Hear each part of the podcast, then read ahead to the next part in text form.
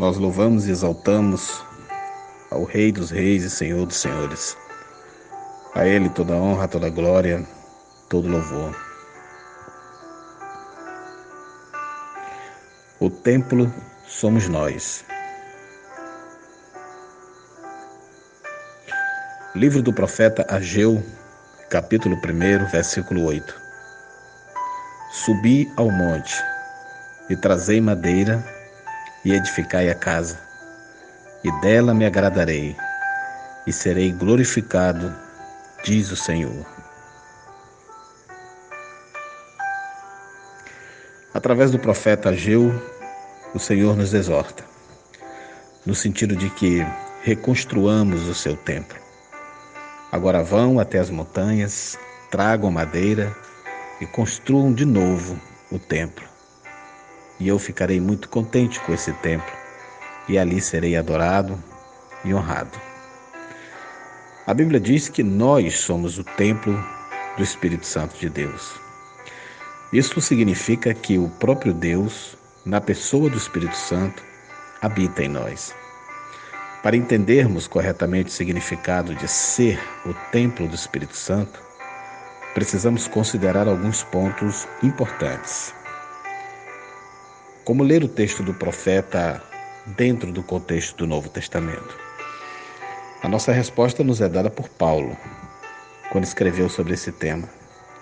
Será que vocês não sabem que o corpo de vocês é o templo do Espírito Santo que vive em vocês e lhes foi dado por Deus? Vocês não pertencem a vocês mesmos, mas a Deus. 1 Coríntios 6,19. O grande objetivo do apóstolo ao escrever essa passagem é lembrar os coríntios, aliás, não só os coríntios, mas todos os cristãos, que o Espírito Santo habita dentro deles, pois mesmo o corpo físico de cada cristão pertence ao Senhor. E aqui é interessante saber que Dois termos gregos podem ser traduzidos como templo. O primeiro é hieron, que indica todo o complexo que formava o templo em geral na antiguidade. Já o segundo é naos, que refere-se especificamente ao templo em si, ou seja, ao lugar mais sagrado. No Templo de Jerusalém, esse termo indicava o local onde ficava o lugar santo e o lugar santíssimo, que para os judeus era onde Deus habitava com seu povo, como podemos ver em Êxodo 36, de 31 até o 34, em comparação com Hebreus 9, de 1 a 5. O apóstolo Paulo utiliza justamente esse segundo termo, naos, para indicar que é no corpo individual de cada cristão que o Espírito Santo de Deus fixa a residência. Sem dúvida, Muita gente não compreende tamanha honra que está envolvida nessa verdade. Palácios e mansões esplendorosas podem servir de habitação a reis, príncipes, celebridades e pessoas importantes. Mas apenas o corpo daquele que foi redimido por Cristo é que pode servir de morada para o Espírito de Deus. Deus se agrada de habitar no verdadeiro cristão por causa da presença santificadora do Espírito Santo, que faz com que o corpo daquele que nasceu de novo seja verdadeiramente um templo que recebe a presença divina. Nossa santificação, meus amados, é completa quando nós a realizamos de alma e corpo, quando aceitamos a Cristo e Ele passa a viver dentro de nós. Nossa existência adquire a dinâmica de um culto contínuo.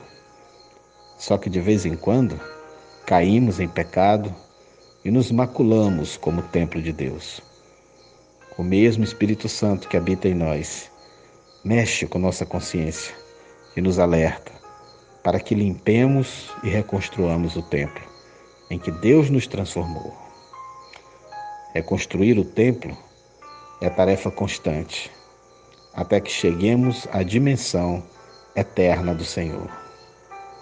Portanto, Aquele que é verdadeiramente templo do Espírito Santo, naturalmente, será cada vez mais parecido com Cristo.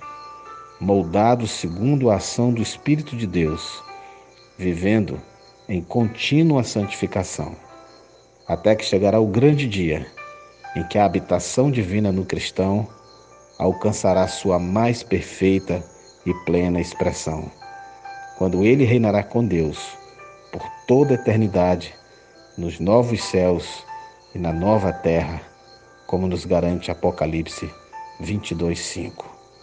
Que grande privilégio! Que nós saibamos fazer uso do nosso corpo como santuário do Deus vivo. Eu sou seu amigo, irmão e servo, pastor Reinaldo Ribeiro. Que o Senhor abençoe a sua vida e a sua família, em nome de Cristo Jesus. Amém.